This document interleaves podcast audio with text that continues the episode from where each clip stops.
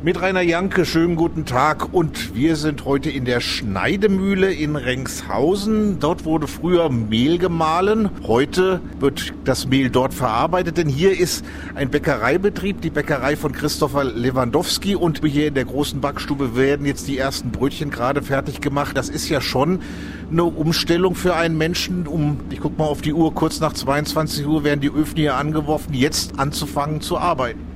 Das ist leider so. Die Leute wollen gerne morgen früh frische Brötchen haben und das müssen wir so machen, damit wir dann rechtzeitig auch alles morgen früh fertig haben und die Filialen beliefern können. Was Sie nicht riechen können, wir haben ja leider kein Geruchsradio, ist der Geruch nach Mehl, nach frischen Brötchen, nach knusprigem Brot.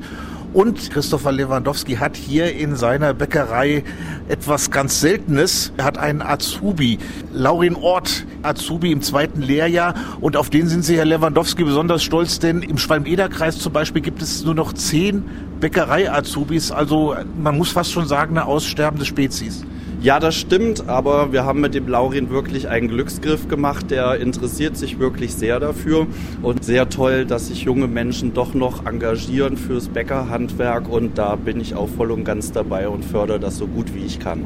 Ja, der Laurin ist gerade hier an einem Ofen am Arbeiten. Laurin, wie schwer war diese Umstellung, sich auf Arbeitszeiten einzulassen, die um 22 Uhr beginnen und morgens um 6 enden? Naja, am Anfang tut es natürlich immer ein bisschen weh, wenn man die Kollegen irgendwie feiern gehen sieht. Aber ich habe einfach Spaß an meinem Beruf. Ich freue mich, wenn Leute morgens unser Gebäck kaufen und ich habe mich damit abgefunden.